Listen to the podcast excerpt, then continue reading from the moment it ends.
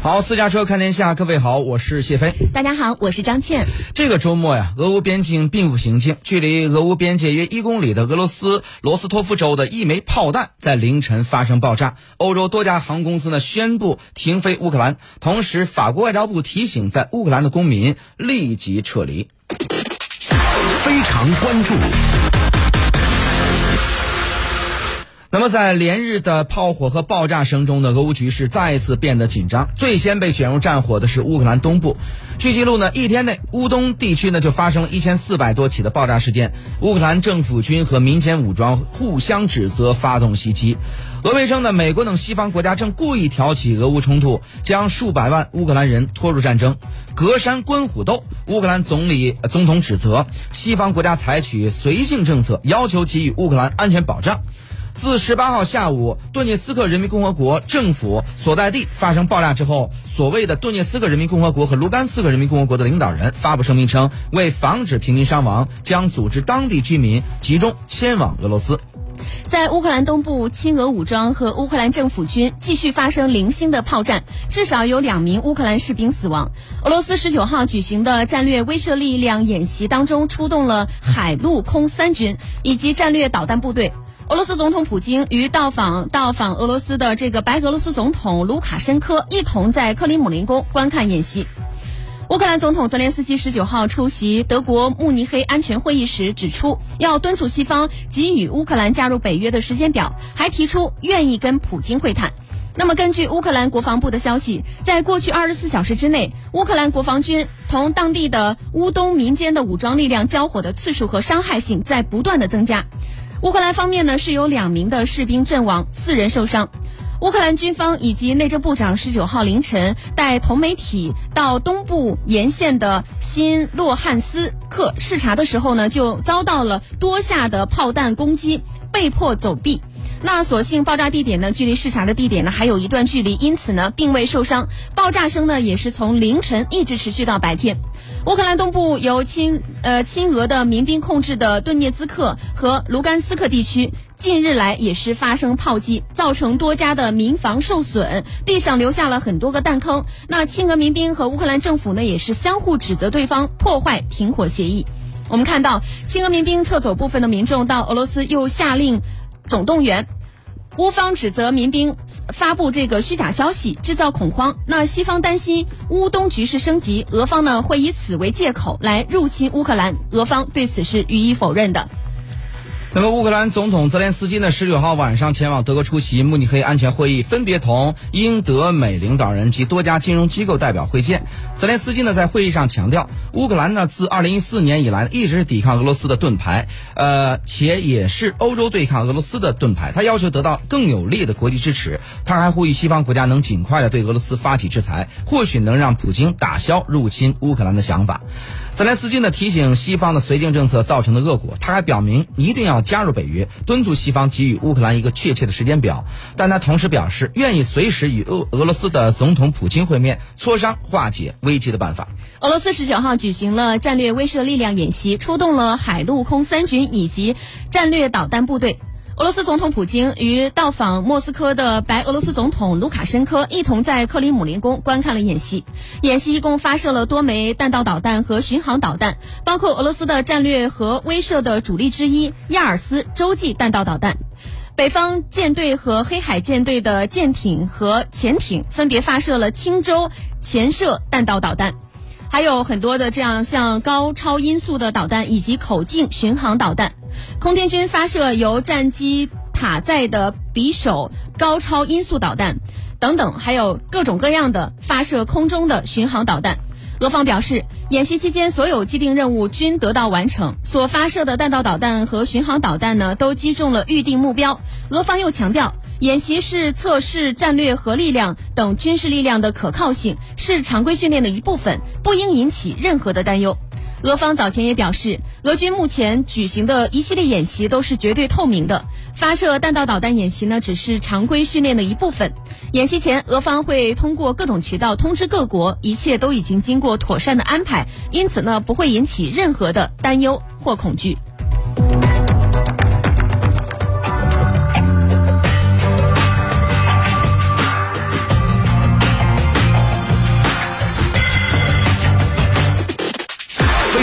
评论。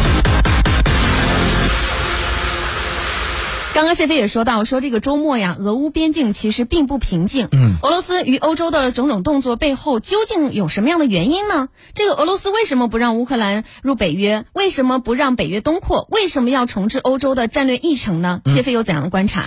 呃，这个周末确实是不太平啊。呃，一方面呢，我们知道这个俄乌边境呢开始有这个交火，呃，然后呢，乌东地区的这个卢甘斯克，其实就是卢甘斯克那边啊，它这个是一帮子俄罗斯人所占领的一个地方，嗯，然后呢，是对这个呃乌克兰政府军就是占领，实际上呢，卢甘斯克就是乌克兰的。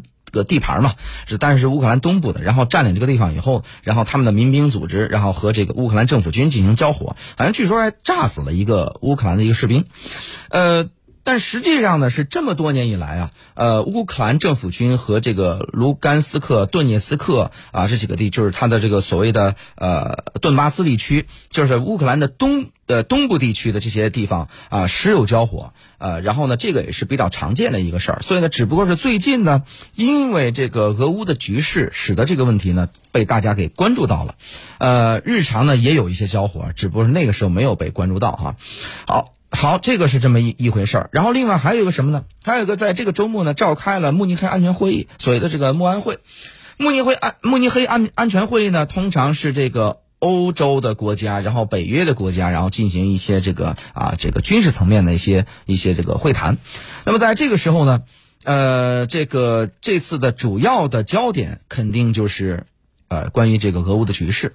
而且呢，这次参会的人呢，虽然是这个包括德国的这个外长啊，包括等等这些呢，啊，在这个会议上呢，他们并不是主角。真正的主角是谁呢？真正主角是啊乌克兰的总统泽连斯基。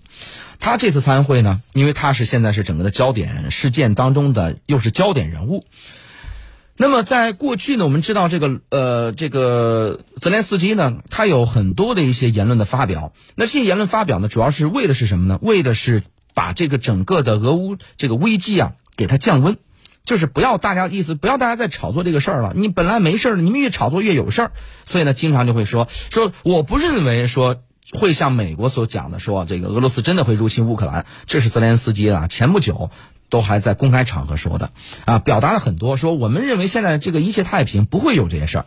但是呢，看在近些天，那么近些天的时候呢，还有一些新的举动，也就是说，泽连斯基呢在不同场合就表示，首先第一个有点急不可待的说，我们希望加入北约。比如说，在最近见这个德国总理舒尔茨的时候，那么他急不可耐的跟舒尔茨说：“说你看，我们什么时候能加入北约？有没有这个具体的时间表？”舒尔茨就告诉他说：“说现在真的不是时候，哥们儿，说你现在什么时候了？你还跟我谈这事儿？”然后呢，这个在这次慕尼黑安全会议上呢，泽连斯基又是说这样的话了：“说我们现在你你们是要眼看着我们被打进棺材里边。”你们才才觉得是罢手吗？我们现在俨俨俨然战争就是一触即发了。我们也之前说了，说这个乌克兰的整个的军事能力、军事力量呀，不足以和俄罗斯进行对抗。虽然说在过去的苏联时期的时候，整个的啊苏联的军工业、重工业大部分都集中在乌克兰。包括我们当年的这个购买的这个啊第一艘航母啊辽宁号啊改改装之前叫瓦良格号，这艘航母呢也是从乌克兰买的这个船厂买的一个旧的这个航母啊这个回来的报废的航母买回来的进行改装，所以说呢这个当年的乌克兰是这个整个苏联的军工它的一个重要的地方。乌克兰还有什么呢？还有粮食。实际上中国跟乌克兰的一直关系很好啊。那么实际上我们就。牵扯到一个战略物资的啊军事的合作，然后还有一些能源的合作，然后还有就是粮食的这个一些合作。那么，所以就是现在接下来就是俄乌的这个不平静啊，对我们的战略利益其实是有一定的这个影响的啊。那么这个是后话。那么为什么泽连斯基在现在急不可待的在各种场合，包括嗯最近的这次啊慕尼黑安全会议上公开场合就公开表示说？就急啊！就是说，你欧洲，你们国家太不负责任了。现在你们都还是停留在口头上，因为之前这个欧洲国家，就北约啊，给这个呃乌克兰的表态就是说，我们可不是不会这个出动人啊，就是要打仗，我们你要钱要给钱，要物给物，但是我们不不出动人。那么泽连斯基很显然在这个时候说，意思是我现在我不行啊，因为我前前两天节目分析时候我在讲的，说一个乌克兰的退役的一个陆军的司令，就表示说，如果俄罗斯一旦开战的话。那么基本上六个小时，俄罗斯就能解决战斗。解决战斗什么意思？就是颠覆现在乌克兰的这个政权嘛，就是六个小时就能解决战斗。所以说，俄罗斯乌克兰的军队如果是只靠他自己的话，基本上不值一提。那么，所以他在这个时候呢是非常的着急，要求说我要加入北约，我要你要给我一个时间表，要给我一个保证。但是很显然，北约方面呢很难给到他。那么他之所以着急，我想啊，因为他毕竟在前线。他有他的情报部门，包括有这个欧北约的，包括美国的一些情报部门，给他一些具体的情报。那么他是不是收获了一些可靠具体的情报？以及他毕竟是我们叫隔岸观火啊，我们距离比较远，他们毕竟是就是身处其中，他们是不是能够这个更有准确的研判？所以就是他发出如此紧张的、近乎哀求的、哀嚎的一个举动，就意思是你们什么时候允许我们加入北约？你呢，赶紧让我加入北约，不加入北约，我可能就完蛋完蛋了。所以呢，我想这个是不是战争一触即发的一个信号？如果说过去我们研判说这个战争可能还不会发生的话，那么现在应该说是因为这个形势比人强啊。我有时候说，咱们过去有句话叫“形势比人强”。有的时候你人想做什么事儿，未必能做到，但是有时候形势推着你，把你架到这个档口这儿，这个百年不遇的机遇，你要不要抓住？什么机遇？我就说了，在过去，如果我们只认为说乌克兰加入北约。是俄罗斯，就乌克兰加入北约，就是所谓的北约东扩。先是乌克兰加入北约，第二是北约继续东扩，这个是俄罗斯所不能容忍的，他要他的安全保障。如果只是这些的话，那么我想这个战争有可能打不起来，因为我们之前之前我们就聊到这些了。这个这个大家如果是感兴趣的可以回听啊，因为不能咱所有的内容全都再再来一遍，所以大家感兴趣可以回听。那么在之前节目中我就讲到了，那么如果是只只是这两个。乌克兰加入北约已经是伪命题了，北约现在也不敢让他加入，那么以及美国也不可能默许他加入，所以这个是已经伪命题了。那么北约东北约东扩了一个问题呢？那么俄罗斯现在要求的说是你在几几年之后加入北约那些国家，像波罗的海三国呀，啊，像波兰呐，像这个什么捷克啊等等这些国家，就所谓的当年的我苏联加盟共和国，就乌东地区这个苏东这些国家，那么你都要退出。那么这个显然是不可能的嘛？现在已经人家已经加入了，你不可能让退出了，所以呢，他不继续东扩是有可能能谈的。那么现在就存在一个什么问题呢？就到两个问题啊，到底就这场仗能不能打起来？我觉得根本性的原因出于两个问题。第一个问题是，到底普京要的是什么？就是，如果他要了一个东西，通过就我们不打仗，和平方式谈能谈出来的话，那战争就不会打响。因为普京恐恐怕也没有想好，我是不是一定要打？因为这个一出手就是开弓就没有回头箭了。就，那么第一个，他的到底要的什么？第二，美国要的是什么？好，给大家讲一下，这两个绝对是两个概念的问题。什么意思呢？普京他还有任期还有很很很长很远，还有好多好多年能做，他已经能能熬几任美国总统。但是对于美国总统来说，拜登想的就是我这一任，因为下一任恐怕我能不能连任成功都很难说。所以呢，我要在我任期内要做好一些事儿。就算他现在计划说，我先把这个啊连任之后的事儿，四年之后的事儿也也考虑到。那么他任期也很短，他跟普京是没法比的。所以就是一个是远一个人呢，他的这个目标是远期目标；一个人呢是近期目标，或者说是普京的目标，如果是。不会远期，是目前是中期目标的话，那么这个拜登的目标是近期目标。拜登什么近期目标？我只是希望需要有一个阶段性的成果。这个阶段性成果是什么呢？就是我们之前谈一谈，我可以给你一些战略的利益的交换。这个战略利益交换呢，给到你以后，这个利益交换可能也不是你的中期跟远期的目标，因为你的目标格局高，你的目标定的大，那么可能达不到你这个。但是因为你的时间长。在近期的时候，我给你一些小的一些甜头，小的一些好处。那么呢，交换的是什么呢？交换的是在这个问题上，你先不开战，给我一些战略机遇期。就是我讲的说，美国打心里边还是认为中国是他最主要的对手。也就是说，在近期，我的主要的目标还是要对准中国的时候，你保持中立，你不要在这个问题上再搅和了。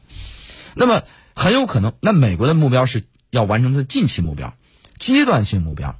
俄罗斯是什么呢？